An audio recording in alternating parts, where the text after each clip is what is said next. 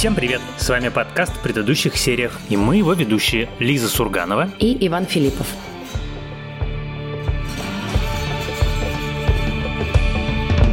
Сегодня мы будем обсуждать, как вы, наверное, уже знаете, сериал The Power, по-русски он называется также «Сила». И это новый сериал с Тони Калет и с разными молодыми звездами про мир, в котором внезапно у молодых девушек появилась способность производить электрический ток руками. И не только руками, видимо.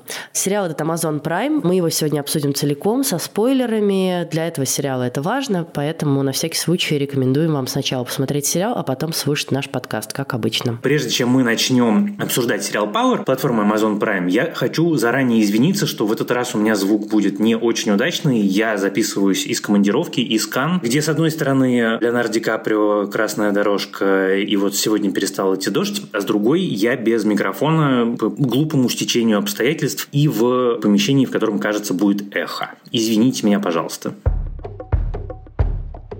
В прошлый раз у нас с Лизой про сериал мнения разошлись, и многим нашим слушателям, как оказалось, это даже понравилось. В этот раз, к сожалению, мы будем абсолютно единодушны, потому что мы оба ждали и хотели, и надеялись. И даже по первым сериям нам казалось, что, в общем, все довольно симпатично, но в результате во второй половине сериал ушел куда-то совсем радикально не туда. И последние пару серий я привычно орал уже на ноутбук, что же там происходит, какой ужас, и как это невозможно смотреть. Причем натурально невозможно смотреть я последнюю серию себя заставлял. Мне кажется, тот случай, когда очень классная задумка, очень интересный, то, что называется концепт или high concept, да, как говорят еще в мире стримингов, а воплощение какое-то не ахти.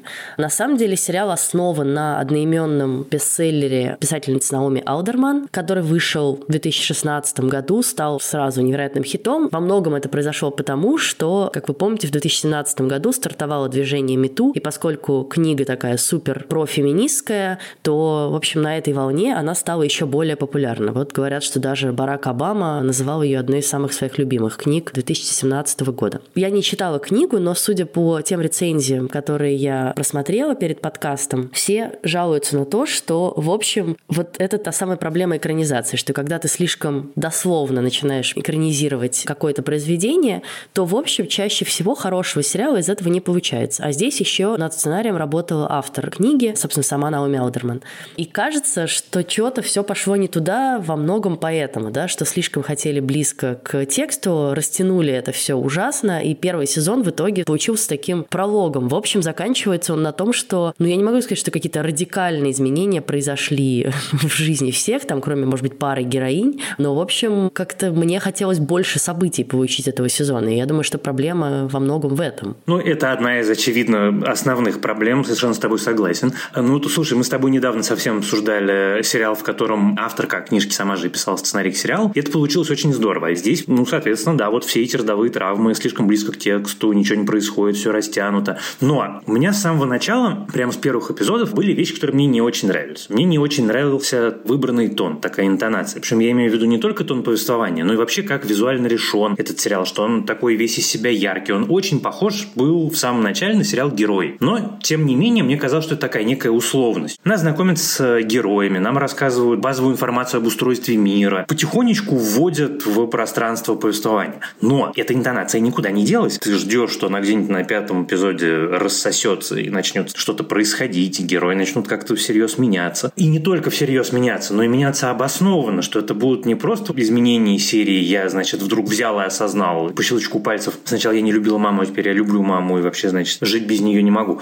А как-то, чтобы это проистекало из действий, которые делают герои. Ну, как-то смысл очень хотелось, чтобы появился, а он не появился. Вот я досмотрел до финала, и да, действительно, последняя сцена с героиней Тони Коллет очень крутая, и эта сцена дебатов очень круто сделана, и там считываются какие-то современные реалии. Но с этим у сериала никогда не было проблем. Он всегда был остро социальным, ну, так скажем. Это с самого начала был в самом хорошем смысле этого слова сериал про повестку. Но хотелось чего-то чуть больше, а чуть больше не случилось. Кажется, я понимаю, понимаю, о чем ты говоришь. Я думаю, что хотелось чего-то чуть более глубокого, да, чем проговаривание каких-то очевидных истин. И на самом деле самая интересная мысль, как я понимаю, и книги, и немного сериал тоже в нее погружается, это как любая власть в итоге коррумпирует человека, да, она в итоге портит человека. И, ну, вот это самое интересное и на самом деле не очень феминистская идея, да, она, наверное, феминистская в смысле равенства, что бесконечная власть портит равно и мужчин, и женщин, но из этого не случается вывода, что, блин, как было бы круто, если бы у женщин была такая сила. Ты досматриваешь этот сезон такой, пожалуй, не надо, спасибо. Но моя проблема главная была, наверное, в том, что, честно говоря, я страдала от отсутствия симпатичных мне персонажей. Вот ты смотришь на них, на всех, и такие они все странные, и такие они все неприятные, и то, что они делают, и то, что они говорят. И мне не хотелось желать им как-то большого успеха. И это, наверное, главная проблема. И в итоге ты выходишь с просмотра сериала с ощущением, что тебе показали вообще-то скорее антифеминистский сериал. Я понимаю, что это не так, и это не было задумано, потому что у сериала All Female сценарная комната, там одни женщины писали, почти все женщины, да, это главные героини. А вот у меня, как у женщины, от него ощущение такое, что, блин, ну мне показали мир совершенно неприятный, в котором не хочется оказаться. Мне показали неприятных героинь, на которых мне не хочется равняться. И у меня к ним, ну, почти каждый есть множество вопросов. И это такое, как бы, окей, что хотели сказать тогда в итоге? Вообще, сначала я сейчас собирался сказать, что у меня есть герой, который мне нравится, это Тунда, и он какой-то симпатичный. Но на самом деле... Вот, прекрасно. В феминистском сериале тебе нравится мужик. Во-первых, но главное даже не в этом. А главное в том, что он абсолютно никакой. У меня нету даже другого слова, чтобы описать его какие-то тактико-технические характеристики. Никакой. Ни хороший, ни плохой, ни яркий, ни интересный. Но на самом деле у меня была героиня, ну, я не могу сказать, что она мне прям очень нравилась, но она была для меня самая интересная. Это Рокси. Потому что ей придумали самую интересную и самую понятную историю. И у нее, кстати, у единственной, эта история внятно рассказана более-менее от начала до конца, и что ты ее всю понимаешь. Понимаешь, что произошло, понимаешь, как на нее это повлияло. Но вообще сама идея, там, я не знаю, мэр Сиэтла, который умеет пускать электричество из э, рук, это не так увлекательно и не так интересно по-человечески, чем дочка мафиозного босса, всю жизнь пытающаяся доказать как бы право на свое место под солнцем наравне со своими братьями в очень мужском мире, которая переживает смерть матери, которая пытается наладить отношения с отцом, которая переживает трагедию со смертью брата, с которым какие-то были отношения, тем не менее. Это было интересно, и финал у нее интересный. И вот я за ней следил прямо от начала до конца. А все остальные, ну, блин, ну, как-то никак. Я согласна, что у нее самая продуманная линия и самая необычная. Ну, вот опять же, это неприятный мне персонаж. Вот она мне не нравилась. Проблема же в том, что мы с тобой много раз говорили, да, что мы за сериалы, которые показывают сложных персонажей, которые могут проходить негативную арку, да, которые могут из хороших людей становиться плохими. И таких сериалов множество, и следить за этим невероятно увлекательно. Но ты в этот момент очень переживаешь за персонажа, потому что он сначала тебе очень понравился. А проблема в том, что мне Рокси и сначала не нравилось, и под конец не нравилось. Да, я могу как бы понять драматизм ее ситуации, но как человек, как персонаж, ну как бы окей. Но на самом деле мало что сравнится с тем раздражением, которое я испытывала от линии Элли, она же Ив, и вот от всего, что происходило с ней, и от ее персонажа. Ты смотришь на персонажей, которые тебе пытаются подать как пророка, и думаешь, господи, это просто трэш, ей нельзя давать силу в руки, потому что, во-первых, невероятный пафос, во-вторых, она творит просто абсолютно абсолютное зло. Но тут у меня вопрос. А почему ты думаешь, что это Бака не фича? Потому что она для меня была злодеем с момента, когда она услышала этот голос. Потому что этот голос говорит ей совершенно ужасные манипулятивные вещи в основном. Кроме истории с тем, что давай ты защитишься от ужасного отчима, который пытается учинить над тобой насилие, это понятная вещь. Тут ты как бы ей сопереживаешь и абсолютно ее не осуждаешь. Но все, что происходит дальше, это бесконечные манипуляции. И они как бы показаны как манипуляции. I didn't mean to hurt her. What's this? Guilt? We don't have time for that shit. this is war. And that woman was your enemy. То есть она не положительный герой в этой истории. Мне, по крайней мере, так казалось. У меня есть ощущение, что на самом деле сценаристы добились обратного эффекта. Что на самом деле они хотели показать ее как сложного персонажа, да, как бы такого, который поведет все-таки за собой этих девушек, но да, пройдет через некоторые искушения. И, видимо, искушение это как раз вот этот голос не Бога, на самом деле, а дьявола, очевидно, совершенно. Но что-то вообще не вышло. Нет, мне не кажется, что они задумали ее изначально отрицательным персонажем. Изначально отрицательный персонаж, по-моему, Татьяна. Вот. Ну смотри, есть такое понятие, как cautionary tale. Ну то есть она задумана как герой, который дан изначально нам как предупреждение. Не слушайте людей, которые слышат голоса, блин, в голове. Если они еще одновременно умеют пускать из рук электричество, то бегите от них как можно дальше. Потому что вот нам дают послушать этот голос, ну вот все, и ты, в общем, все понимаешь, потому что там нету какого-то пространства для маневра. А сцены, где она крестит э, девочек в воде, и это все выглядит невероятно пафосно, и вот действительно, вот она новая как бы сила и новая религия. Ну, у меня в этот момент нет ощущения, что они это критикуют. Но я читала интервью еще всякие и рецензии, и тоже никто как бы не пишет, знаешь, типа, ой, да смотрите, вот эта девушка совсем зашла не туда. Никто не говорит, что это вот главная злодейка нашего сериала. Нет, мне на самом деле интереснее всего было как раз наблюдать за персонажем Тони Калет. Мы оба любим Тони Калет. Во-первых, это, конечно, да, на фоне многих других актеров этого сериала она прям невероятно играет.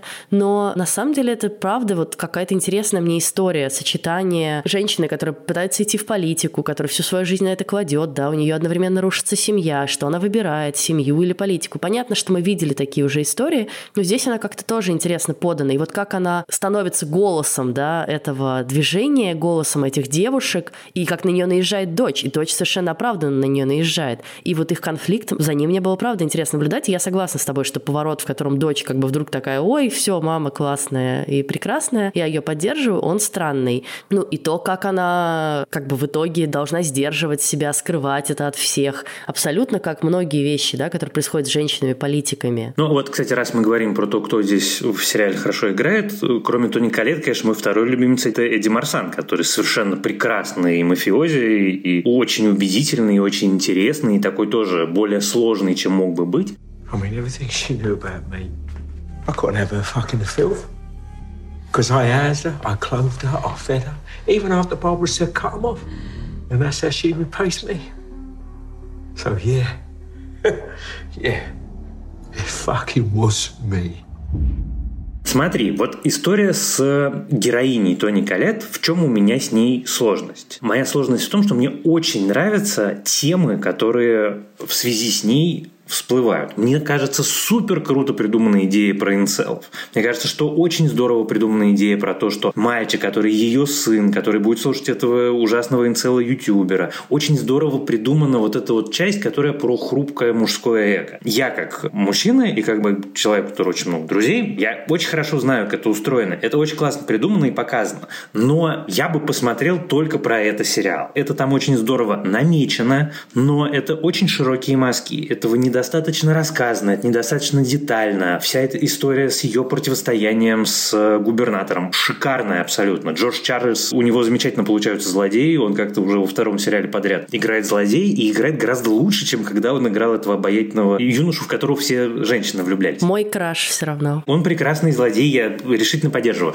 Это тематика, это как бы классные сценарные придумки, это не совсем характер, там всего немножко тумач, но это как бы вот даже в истории ее семьи там один лишний ребенок, очевидно, который не несет абсолютно никакой как бы роли, кроме того, что нужно, чтобы было трое детей, а не двое. Но у нее там четыре реплики на восемь серий. Зачем? Почему? И зачем вообще такое невероятное нагромождение линий? Я еще напоминаю, что у нас есть регулярная рубрика рекомендаций от слушателей. Они советуют, что можно посмотреть на Кинопоиске по подписке «Плюс». И сегодня слушательница по имени Валя рекомендует вам сериал «Чудотворцы». Мы обсуждали первый сезон этого сериала. Честно говоря, с тех пор я особенно не продолжала его смотреть, поэтому надеюсь, что Валя вам расскажет, зачем стоит смотреть и другие его сезоны. Привет всем слушателям подкаста. Я бы хотела посоветовать комедийный сериал «Чудотворцы». У него очень интересная структура. Каждый сезон — это новая история в разных мирах или в разном историческом времени, но всегда-то можно найти отсылки к современной культуре. Первый сезон показывает нам небесную канцелярию, и мы наконец-то узнаем, как там все устроено на небесах. Второй сезон — это уже абсолютно другая история про Средневековье. Третий сезон — про Дикий Запад. И сезоны никак не связаны. Практически единственное, что их объединяет, это очень классный актерский состав, который почти не меняется. Тут, на мой взгляд, полностью раскрывается комедийный талант Дэниела Редклиффа, также тут просто бесподобный и органичный Стив Бушеми. И мне жутко здесь понравилась и полюбилась актриса Джеральдин Вишванатан. У нее какая-то невероятная комедийная харизма. В общем, мне кажется, этот сериал отлично подходит, если вы хотите расслабиться после рабочего дня, забыть обо всем на какое-то время и просто посмеяться. А если вы хотите оставить нам свою рекомендацию, что посмотреть на кинопоиске, это можно сделать через бот в телефоне Телеграме. Собака КП Аудиобот.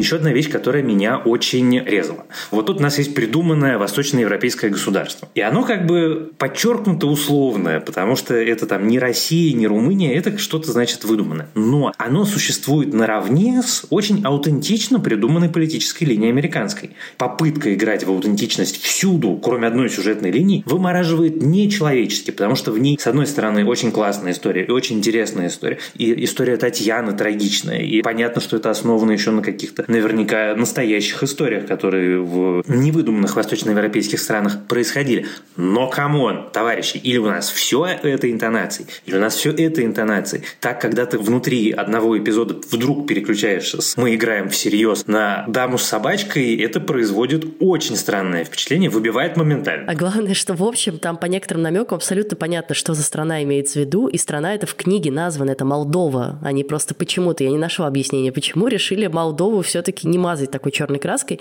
Я не знаю, единственное мое как бы объяснение внутреннее, это может быть, что это там какой-то, знаешь, такой last э, minute change, ну, не знаю, Украина, Молдова, слишком сейчас напряженный регион, чтобы давайте мы еще не будем им вот этого всего присобачивать. Подливать масло в огонь. Да, хотя я согласна абсолютно, что ты такой, блин, ну вы как бы либо про реальность, ну и понятно, что это fiction реальность, понятно, что это некоторая антиутопия такая, да, и это не про реальный мир, никто не будет всерьез оспаривать этого. Но почему-то вот здесь здесь мы как бы боимся сказать «Б», да, сказали «А» и не можем сказать «Б». Ну и вообще, на самом деле, вот то, что ты сказал, да, что слишком широкими мазками, у меня это общая претензия вот осталась к сезону. С одной стороны, сезон длинный, с другой стороны, как бы он такой медленный, а с третьей стороны, даже вот при всей этой длинности и медленности, у тебя ощущение, что очень много брошенных линий. Когда ты фокусируешься на отдельных людях, еще немножко лучше, а когда сериал пытается как бы такую, не знаю, общую мировую повестку охватывать, да, вот через историю Тунды, например, то ты вообще перестаешь понимать. А вот он как бы сделал этот репортаж про Саудовскую Аравию. А что там в итоге-то произошло? Чем там закончилась история? Вот как бы они пошли, вот они начали сжигать мужиков в танках.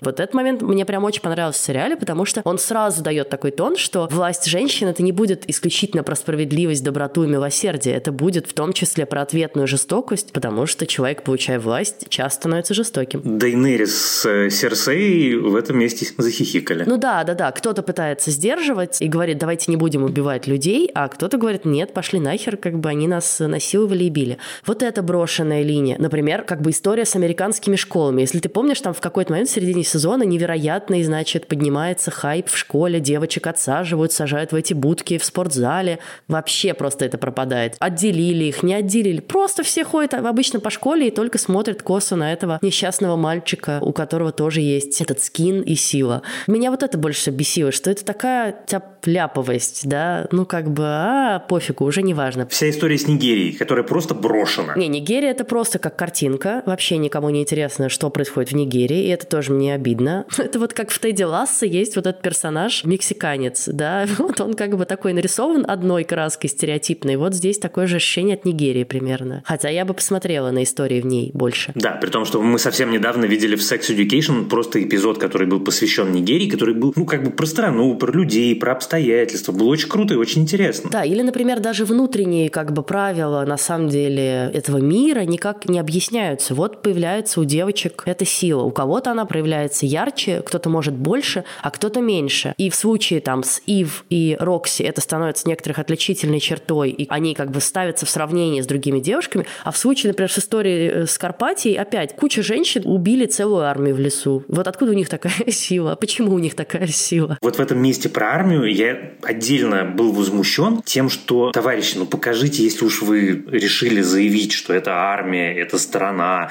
это действительно что-то масштабное, но может быть масштаб тогда для разнообразия показать? Потому что вот эта вот речка с мертвыми телами, это не масштаб. И все остальное, что там есть, это тоже не масштаб. И ты как бы ждешь вот того, что замах был огромный, ты ждешь, что сейчас будет ух, а там, ну, э, такое. Для меня вот все, что мы с тобой обсуждаем, упирается в интонацию повествования. То, что они изначально выбрали интонацию такую глянцевую и такую немножко не всерьез. И тут мы натыкаемся на другую проблему. Сериал про супер острую и очень грустную и очень страшную проблематику, но интонация повествования ему абсолютно не соответствует. Я не говорю, что нужно обязательно про неравенство, домашнее насилие и очень многие важные вещи. Не нужно обязательно снимать кинофильм, я не знаю, «Левиафан».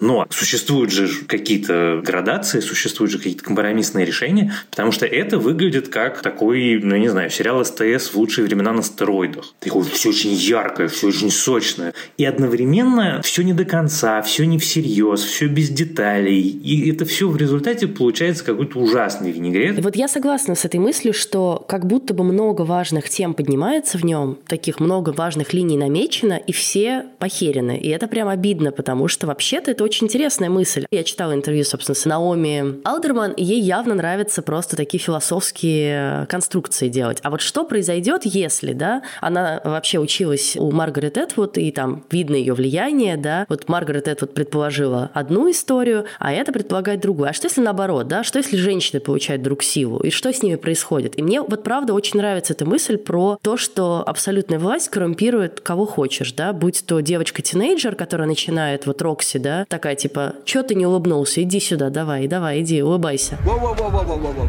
You got any ID? Don't need ID. How old are you? It's all right, actually. Bernie Mike's kid. Oh, Roxy, don't. Well, I in this time, yeah, but don't want no trouble. I'm never in any trouble. All right, let's go. I'm not going in till he smiles at me. Give it a rest, Rox. Go on, smile for me. I not like that. Proper one. There. Well, you look nice when you smile.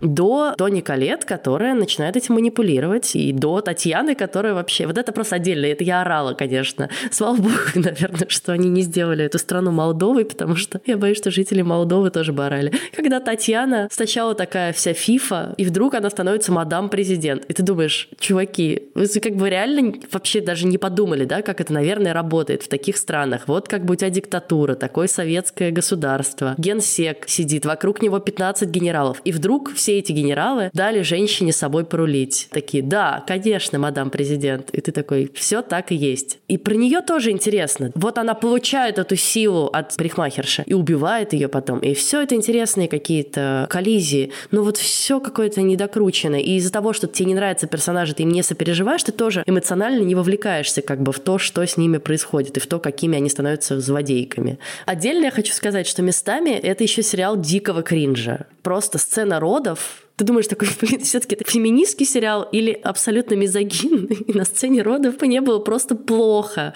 потому что это как-то очень странно снято, и как она рожает, это очень странно, а потом она еще ест эту плаценту, и ты такой, господи, меня сейчас просто стошнит, зачем вы мне показываете женщин такими? Ну, как бы, и там много такого кринжа какого-то странного, про мужика, который, значит, обсирается в бассейне, как Татьяна убивает этого своего мужа, абсолютно как в момент, когда «Игры престолов», такой серьезно, такой яркий, красочный сериал. И тут как бы мозги, кровь, разбиваем голову. И опять это вот это как бы интонационное несоответствие, бесконечный, бесконечный контраст, и контраст может работать, но он здесь не работает, он здесь вызывает только желание стукнуть ладонью по лицу и сказать, господи, что же вы делаете? Ну, как бы это вопрос к шоураннеру. Это получается, что это даже не совсем сценарист, поскольку сценарист написал, что его попросили написать, а вопрос шоураннера, который не понял, как рассказывать эту историю, не понял, как передать серьезность проблематики и как бы легкость интонации. На самом деле довольно много критических рецензий этого сериала, и почти все пишут примерно то же самое, да, что как бы бы вот что-то как бы замах был классный, а силы не хватило нормально проявиться. И там много всяких лингвистических метафор, связанных с тем, что искры пролетели, а разряда не случилось настоящего. А шоураннеры говорят,